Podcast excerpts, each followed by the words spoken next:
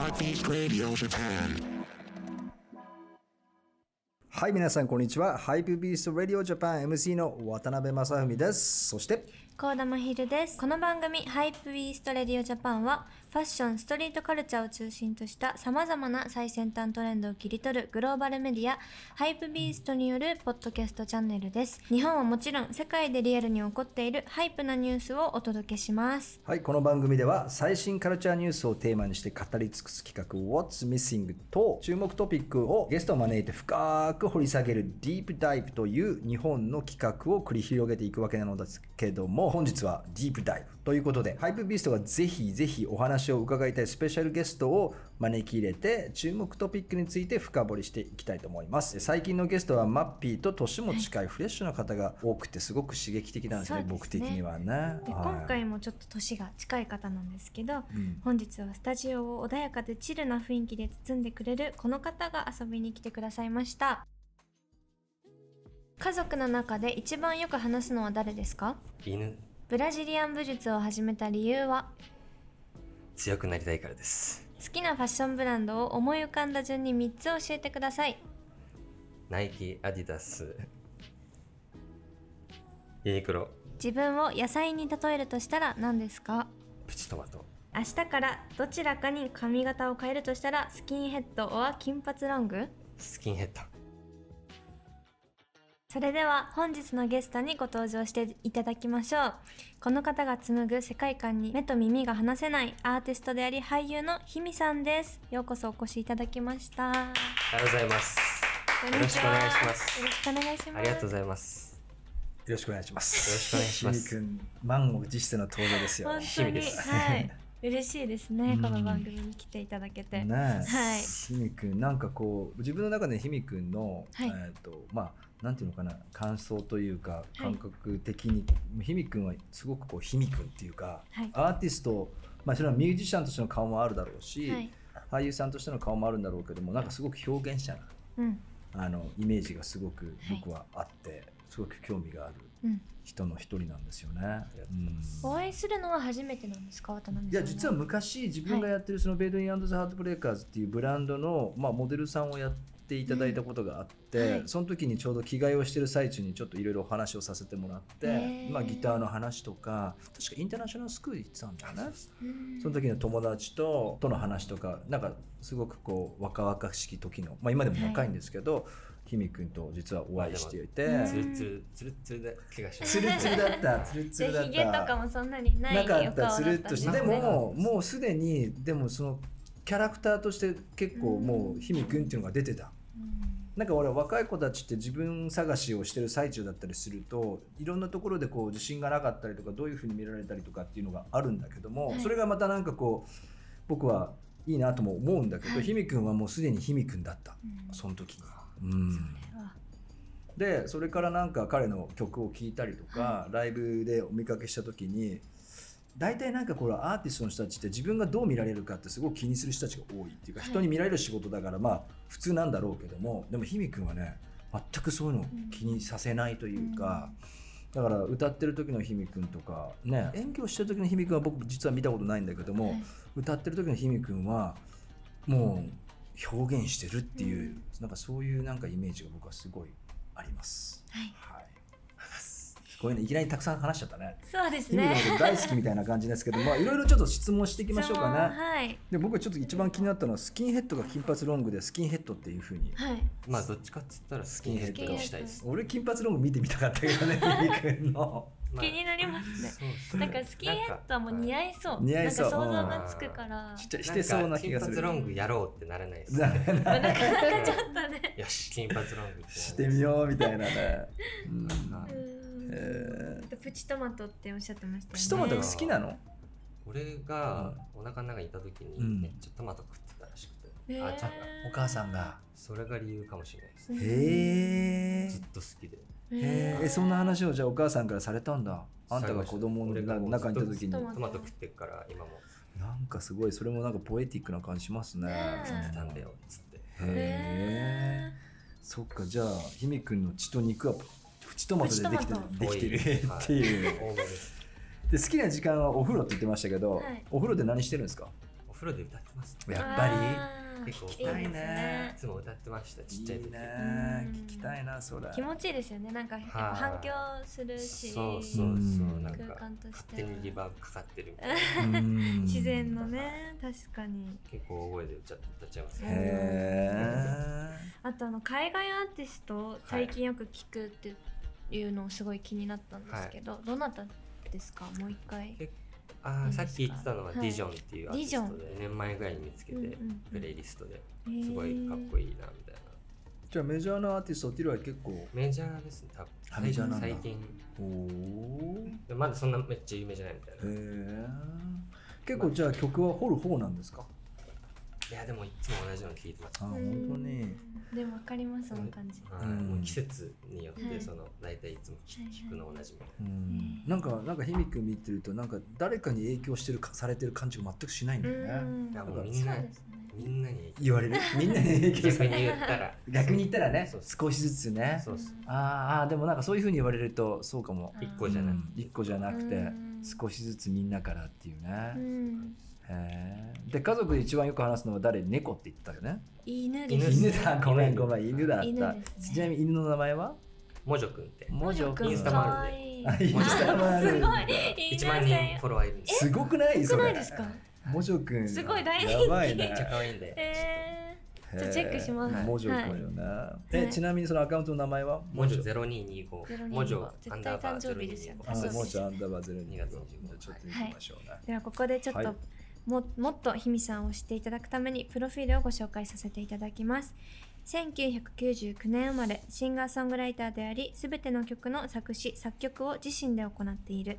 2021年リリース「Signs Going Down」が Spotify のグローバル公式プレイリスト「チルバイブスにピックアップされ、えー近年ではペリメトロンプロデューサーの石岡翔太郎さんと共にクリエイティブレーベルアシリスを立ち上げ精力的に音楽活動を行っています役者としても精力的に活動しておりディレクター T の一押しはショートフィルム「太陽」ですちなみにひみさんはですねライト級チャンピオンチャールズ・オリベイラが好きとの情報をいただいております、俺知ってる人少ないと思うんです けどかなりまあ総合やってて、はいあやってなくても EFC 好きだったら知ってるとは思う確かにね、うんブラジルのブラジルのあの総合格闘家、はい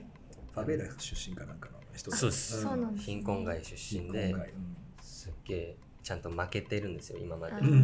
んずっと勝ってないんで、うんうんうん負けて強くなって負けて強くなって、すごいで今ちゃんとみたいへなはえいでひみさんも今自ご自身でもその総合格闘技の、まああの練習というかまあはい今時間がいけてないん強ですけくどなりたいりたいいやいやそれいつからなんですかそれは本当に今年ですあ今すごい年もうの最近だ2月ぐらいだったへえその人に出会ったのがもともとなんか見るのがすごい好きでそうで自分でもやるようになったっていう僕もでも格闘技は好きでやってるんですけど、はいなんかやっぱりねそのひみくんが格闘技好きだって、まあ、見るのが最初好きだっていうところから今自分でやり始めたっていうで格闘技ってやっぱりねあのやっぱすごくアート性がすごく強くて自分のスタイルをやっぱり持ってどういう選手が好きで自分はどういうふうになりたいかみたいなのが結構あってすごくなんかひみくんがどういう戦い方をするのが楽しみだなぁなんて思ってえへえー、ちょっと一緒に練習したていですねね一緒に練習したいめっちゃ強いらしいですよ、いやいやいやいや全然もう渡辺さんもちょっと気になるなそうそう黒帯そうなんですよそういうずっとやってるんですもんね10年ぐらいやってるかなりへーかなりで強い僕もなんかボクシングやったりキックボクシングやったり柔術やってるんだけどどこに向かってるかわからないんだけどなんかやっぱり表現する一つとしてか自分は捉えてるっていうかあとメディテーションみたいな部う分んもやっぱい精い神めっ的にもちゃいい運動っていうか、うんそうなんまあその話して多分1時間以上かかっちゃうん でそれはまそこはあ確あかにのあとは飲み屋で今度話しましょう、はいはいそんなわけで、えっと、早速なんですけども前半はひみさんの音楽を中心にして表現活動にして触れていきたいと思っています、まあマッピーどうあのひみくんの曲で好きな曲とかありますかえー私は一番最初にその知ったのが、うんやっぱり歌手としてのひみさんで、うんうんうんうん結構自分の周りの友達とかそもうです一緒に演奏してたりとかで結構知って、そこからちょっとチェックさせていただいてたんですけど、うんうんうんなんかやっぱり一番最初のあのステムっていうあのはい EP ですか、ははすごく好きでなんかやっぱりその自分が一から作って自分で完結するっていはうその状況が私もすごい好きというか一番アーティストがみんななんか考えるうんこことだと思うので、うんそういうのがなんかそういうこだわりがすごい伝わってくる感じがミュージシャンとしてはすごく面白くて、であの1曲目の曲「えっと365」が日本語が結構多いのが、はいなんか印象的でひみさんの曲のはい中はで,、いはいでフックもすごいずっと耳に残るしあのすごい好きで聴いてあまりがすとうえーすごい不安の本みたいなねコメントが、でもなんかマッピーらしくそのミュージシャンとしてからのねはい、立場で見てるひみくんとか、そうですねね、一つの一の不安としての聞いてるひみくんみたいな感じでありがと結う構ごじざゃいあ聞いてたんだはい、あね。のライブ映像とかも、うんあのしゅんさんとはいはいはいマーティー・ホルベックさんとやってる池のも、袋のやつめちゃめちゃ良かったです、あれめっちゃ良かったですはいいいバイブスそうマがーティーとシュンはもう多分そう私もよく演奏へーさせていただいたりしてるのでそうなんだそうですもう人こうやっぱり二人とも本当素晴らしいすごい忙しくて二人ともあ今本当素敵な人たちなのであそうそなんだのもうメンバーが結構激アツ取り合いみたいなその二人の人本当になかなか一緒にできないみたいなあそうなんだそそっかそそっかなんか僕なんかはひみくん最初に会った時にそのいわゆる、まあ、モデルさんとしてというよりかはそのモデルモデルしたひみくんではなくてひみくんっていうそのキャラクターから入ってってで音楽をやってるんだっていうバンド組んでやってるんだってところであなんかそうだよねお父さんも音楽好きだしお母さんもミュージシャンだしねみたいなところで入ってったんだけど、はいまあ、その時のすごい印象はひみくんはもうひみくんであったっていうか、誰々のとかこんなことやってるとかっていうよりもひみくんっていうところがすごくこうキャラが立ってたっていうか、魅力的ですよねそうそうそうい方ってねもう話すことがやっぱりもう自分としての考えがすごくもうしっかりしてて、うんでその中でそこからどれぐらい経ってかな1年以上経ってからかな、いなんかあの友達の野村くんちくんの JWAVE の収録というかあの番組を聞いてて、はいでひみくんが出てて。はいでミルクティーを歌ったんだよねうわちゃんとかと出ててでそれを聞いて初めて実はその時にひみくんの音楽をちゃんと聞いたのねはいそれを感動しちゃってでその次の日に野村くんちゃんに会って「ひめくんって歌超うまいね」って話をしたら 「あいつうめえんだよ」って言っててでそこからなんかひめくんのなんかじゃあちょっと曲このトランクであのやるからさとか言ってて「じゃあそれ見に行きたい」って言ってでそれ自分のお姉ちゃんも一緒に見に行ってはいマキコさん聞いてそうそうそうそれでもう本当にたくさんの人間まあたくさんって言ってもトランクホテルのラウンジだからまあ言っても100人200人なんだけど、もう物おじせないでもうみんな同じ目線でガー歌って、うんすごいこの人はやっぱり歌がうまいっていうか、なんかこうテクニックがうまいとかっていうよりも表現力が豊かみたいな、うんそんなイメージでしたね、うんありがとうございいやまいすやいやいやすごいだからすごいアーティストですよね、うんひたすらいいこと言ってひもらたうす らいいこといやひめ止まらなくなっちゃったうん俺なんかひめくんはすごく尊実はまあそういう人としてすごい尊敬してるっていうはいか、なかなかほらねそういう生まれもあるしみんなからの期待度もたくさんあると思うしそんな中でそれをに対してなんかこだわりとか跳ねのけるとかっていうよりことも自然に自分のナチュラルに表現することってなかなかできないんじゃないかなと俺は思ってて、いや本当に難しいですよねそれをなんか難なくまあ難なくっていろいろあるとは思うけど、は自分たちにはすごくナチュラルにうんなんか表現しているから、うんなんかこれからどんどんその格闘家としても、はい 音楽家として格も闘家としても俳優としても、はいい、もういろんなものにチャレンジして表現んそうですね、うんできることはできることは全部やって、はいそれがなんか若い子たちの特権でもあるし、うんその中でなんか自分のまあその最終形みたいなものを少しずつん作っていけたらすごく周りとは嬉しいんじゃないかなって思ってます。はいじゃあどんどんちょっと聞いていきましょうかそうだね、はいいろいろあの掘り下げてもらいましょう。はい、あの一番最初のこの音楽の記憶っていうのが2歳くらいの時に親が持っていた DVD を見たっていうのがあると思うんですけど、はいそれはどういった作品だったんですか、あ多分多分マイケルのはい「ヒストリー」っていうあーマイケルかアルバムの DVD ででめっちゃ見てましたねへーもううん「Remember the Time」とか、うんうん、すごい記憶に残ってるなってちっちゃいす時ごいね。 2歳ってめちゃめちゃねちっちゃいからもうこんなこんなこんなおむつ で「こんなちっちゃくはないけど普通おはぎゃー」みたいなそんなに記憶わかんないはそううんほぼ記憶ねないよねでも感覚として自分がそうなんですかよね見た情景とか感じたものがうん多分記憶の中に残とっかてるんだビデオとかで見てたのとかうん、うんなんか子供用の映像とかで、アメリカのうんうんうんうんすごい音楽とか良かったなっていう思い出がうんへえそういうのってありますよねありみんますな子供の頃のなうんんかマッピーもあるそういうのいやいろいろあると思うんですけどなんかトーマスとかピングとかもすごい見てたみたいな、ああーそうねそうまあ、今いいうわゆる確子かに供が見るやつ私もそういうアねニメとあかーなん懐かしいな覚えてますみたいなねへーそういうのの音楽とかも好きだっただろうし、ううんとは別にマイケルとかはいはい普通に、わあすごいへそうだねーそしたらじゃあまあ昔影響を受けたのがまあマイケル・ジャクソンっていうふうにそうですね、うん一番最初さソロがママイケルジャクソンまあでもキングオブポップですから、ねえマイケル・ジャクソンもすごい素晴らしい人それでっす前てそうはいなんかちょっと年齢がまあ成長してからもそういう記憶からちょっとマイケルが好きだったなみたいな感じではいまた影響されたりすることが結構あったりしますか、そう何回もうん聴く曲がいっぱいあるなと思って、マイケルはなるほど飽きないよねマイケルとかは世ね代、うんいろんな、まあ、バタフライって曲とか好きなんですよはいはい、へ多ー分2000年の2000年どんな曲だっけバタフライって顔のジャケのやつあああらあったああったあーったはいはいはいなんとかワッ2000ワッツみたいうんな、うんうんそうんれに入ってるバタフライって曲へとかまあ普通にたくさんあるじゃないですかいい曲ーいっぱいあるでしょたくさんありすぎはいてはい、そうですよ全部いい曲なね。んだよ全ね曲しかないから。。言う必要もないいけど、うんまああとジャクソン5の時からうんもう重ねてうん重ねて結ね構好きでう、ーん彼はまなんかし、うんはい中のスターだから、うんマッピー誰がななママイケル・ジャクソンなだんとかマ誰イがどうケル思本って当る詳しく全然ないんですけど、うん昨日ちょうどあのネバーランドあの、はいうんマイケルが作ったあ遊園地遊園地の情報をずっと調べてて、うんなぜか。なんでちょっと わかんないんですけど、それですごいだから今ちょっとマイケルはね、本当に疑惑もあるし、やばいいですよろねんな意味でね、本当に宇伝説宙人だっのて言われてた。でやっぱ踊ってうん歌ってみたいな、踊りも超うまいからね。本当にいや、そんなこと言ったら、もうマイケルに相当影響受けたな。相当いやみんな受けてうんまみすんな影響受けてる。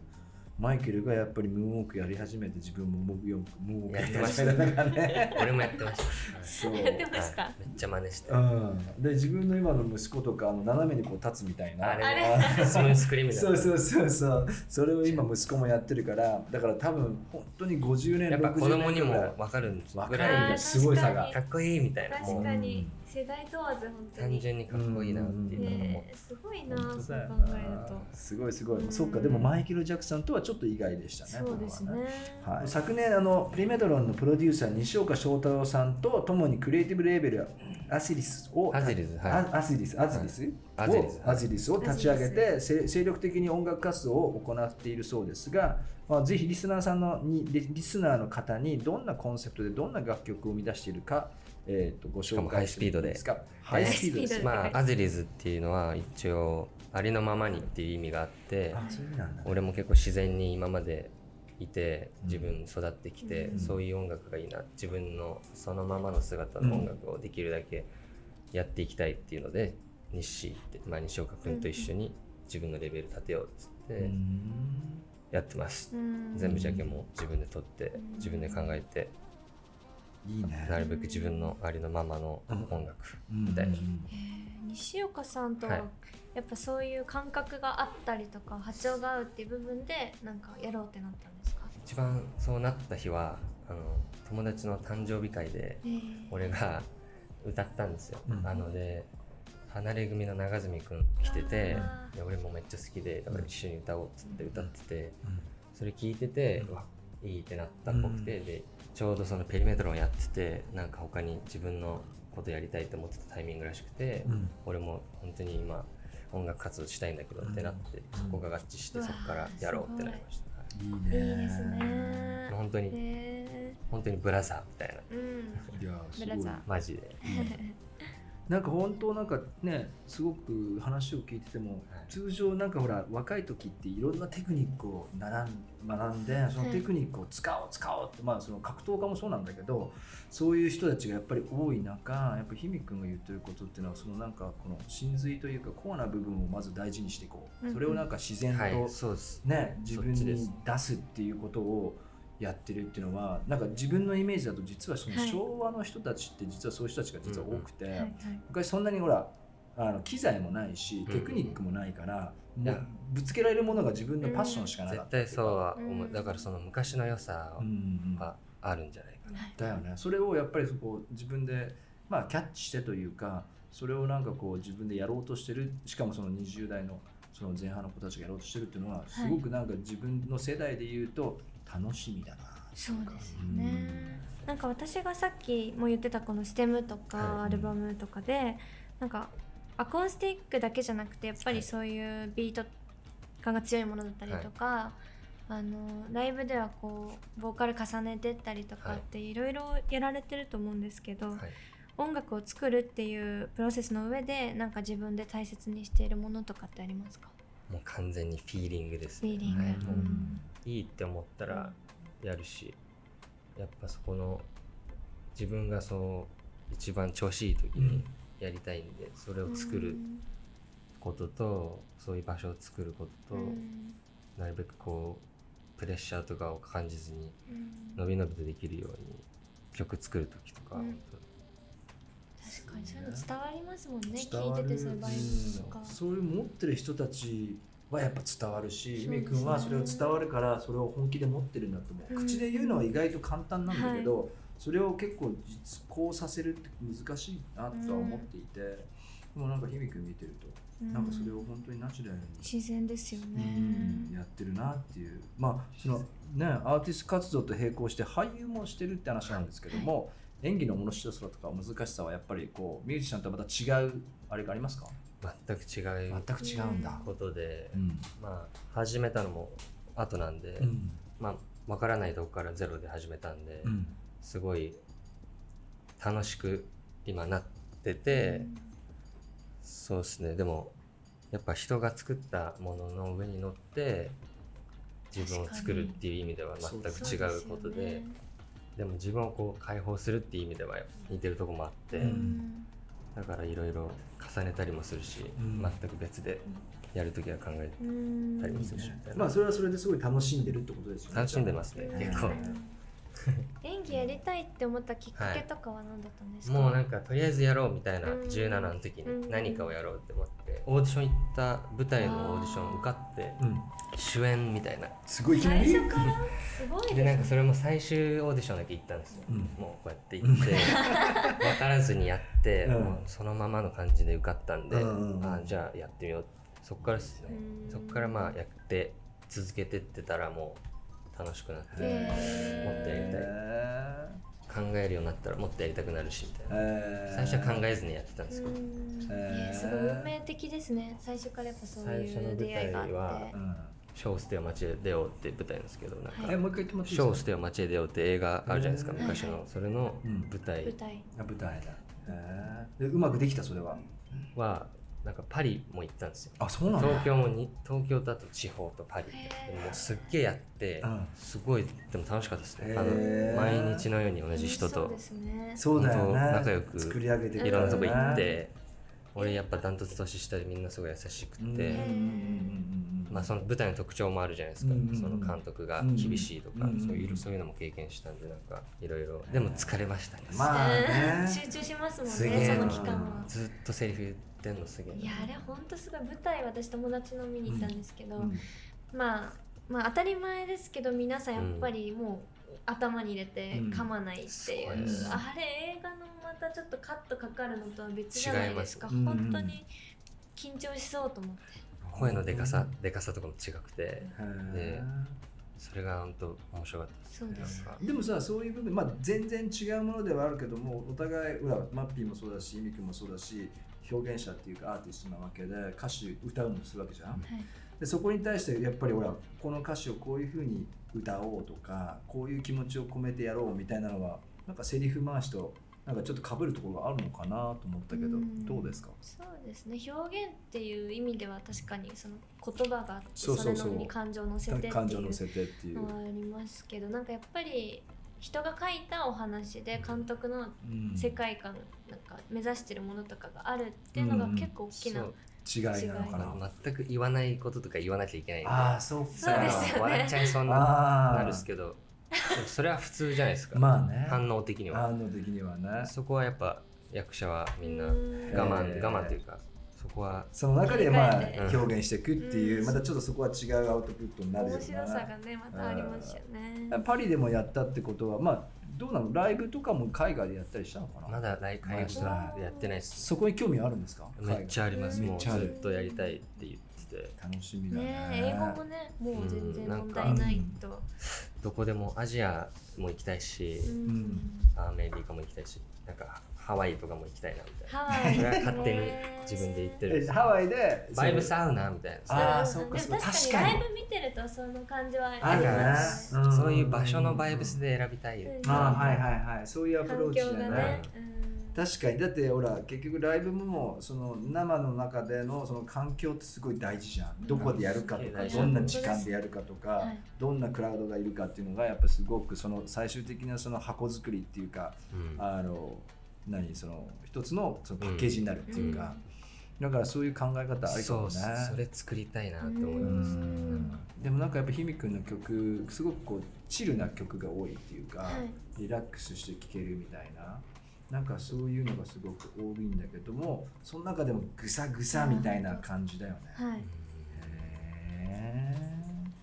そっかそっか面白いね。はい、それではこのハイプのスタジオからミステリアスでキュートなひみさんを掘り下げていきましょう。はい前編はひみさんと音楽について語っていただきました次のテーマはひみさんとファッションインタビューでもあまりファッションについて触れているものはあんまり少ないんですけども、ここで初めて聞く内容もあるはずですよはいはい、はいリスナーの皆さんはい、ぜひ後編も聞いてください。